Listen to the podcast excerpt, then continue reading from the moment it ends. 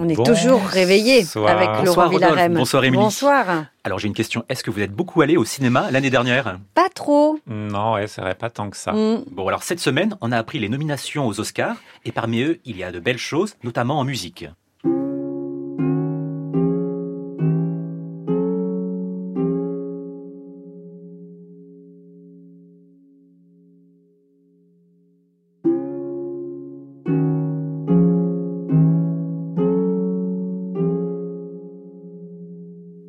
C'est la musique du film Pauvre créature de Yorgos Lantimos qui vient de sortir au cinéma.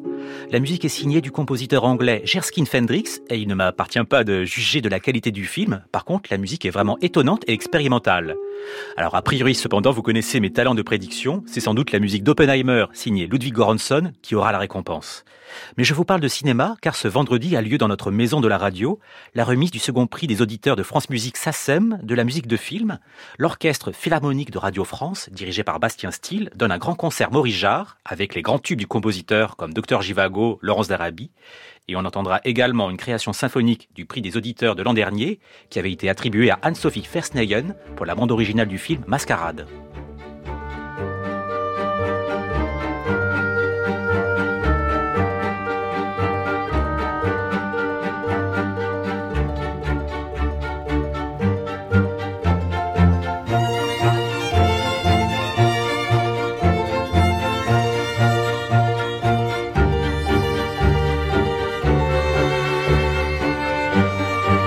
Remise du prix des auditeurs France Musique SACEM de la musique de film ce vendredi dans notre maison de la radio. À noter que le concert est diffusé en direct sur France Musique. On continue à parler de cinéma avec notamment l'un de ses très grands compositeurs.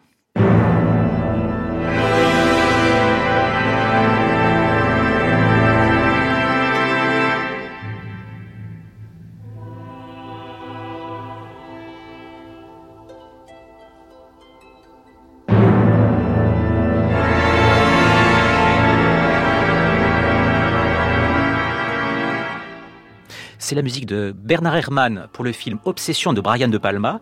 Alors j'ai regardé, le mythique compositeur de Citizen Kane et des films de Hitchcock a été nommé cinq fois, mais n'a eu qu'un seul Oscar, en 42. Je vous parle d'Herrmann, car le compositeur Carol Beffa, qu'on connaît bien au carrefour de la création, vient de faire paraître une biographie aux éditions Actes Sud. On lui a posé trois questions. La première, quelle est la particularité de la vie de Bernard Herrmann? La formation de Herrmann est plutôt celle de l'école buissonnière. Euh, il n'a jamais été tout à fait satisfait par l'enseignement académique qu'il a reçu. En revanche, il a lu des partitions, il est allé au concert. Par ailleurs, c'était un passionné de littérature. Il était fasciné par l'Angleterre géorgienne et victorienne. Et puis, il était aussi bien intéressé par Elgar, le compositeur anglais auquel il a consacré d'ailleurs un opus musicologique, que par Charles Ives, qu'il a contribué à faire connaître et qu'il a enregistré.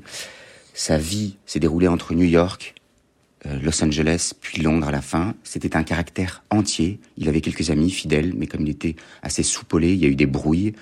Et il a regretté toute sa vie de ne pas avoir plus enregistré d'orchestres prestigieux, ce qui fait que lorsqu'il a été un peu oublié des studios hollywoodiens, à la fin des années 60 et au début des 70, il a pu enregistrer de la musique comme chef d'orchestre. Doit-on différencier les œuvres de concert de Herrmann de ses musiques de cinéma?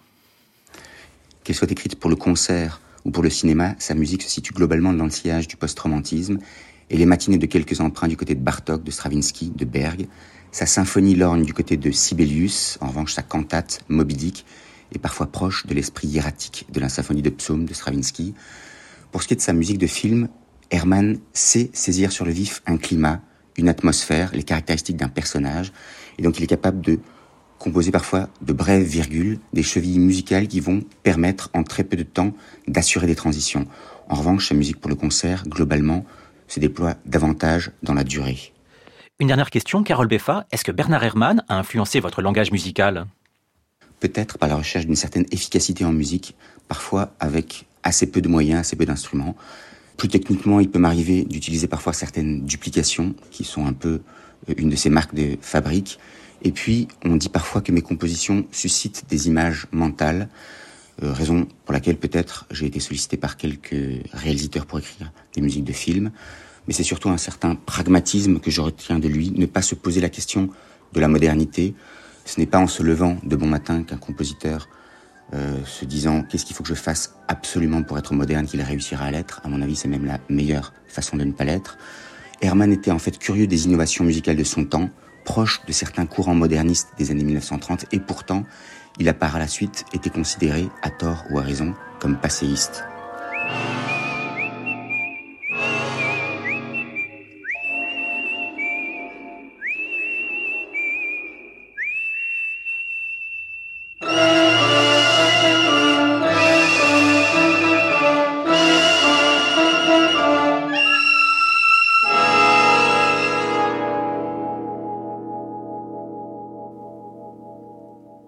L'un des fameux motifs de Bernard Herrmann, qui était utilisé notamment dans Kill Bill de Tarantino. Je rappelle la sortie de la biographie de Herrmann par Carole Beffa, parue aux éditions Actes Sud.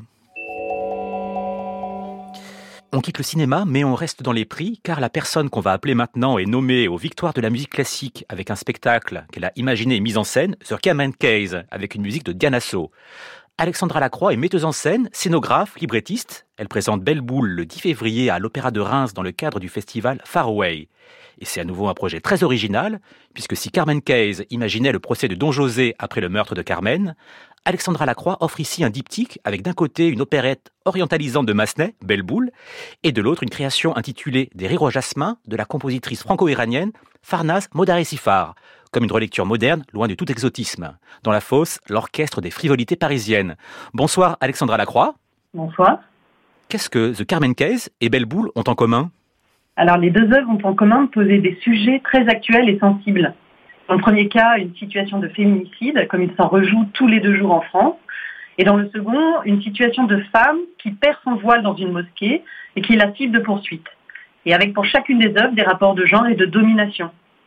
Et aussi, ces deux pièces, telles que je les ai adaptées, sont accompagnées par des femmes puissantes. Donc, on a à la direction de Carmen Case, Lucie Leguet, et à la composition, parce que c'est elle qui reçoit, qui est nommée pour les victoires de la musique, Diana So. Et pour Belle Boule, on a Farnaz Modaré Nous les jouons tous les deux en ce moment, c'est aussi un autre point commun.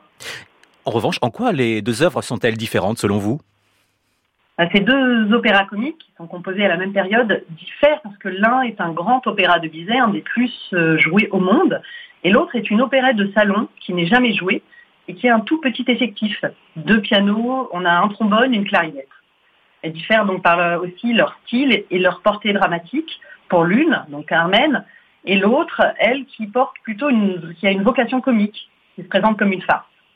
Comment décririez-vous la musique de Farnaz Modaré Sifar ah, j'aime beaucoup le travail de Farnaz, notamment pour ce projet-là, parce que elle a un travail, une sensibilité qui me touche euh, profondément. Elle va apporter exactement le contrepoint qui sera nécessaire à cette œuvre, mais avec beaucoup de subtilité. C'est à la fois fin, puissant.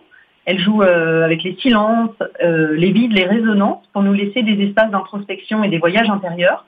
Mais ça devient aussi très puissant et porteur à d'autres moments. Elle amène aussi le centour, puisqu'elle joue également du centour, euh, qui apporte une saveur toute particulière dans cette musique et qui va nous donner et donner à Belle Boule une, une empreinte unique, à mon sens. Merci beaucoup, Alexandra Lacroix. Avec plaisir.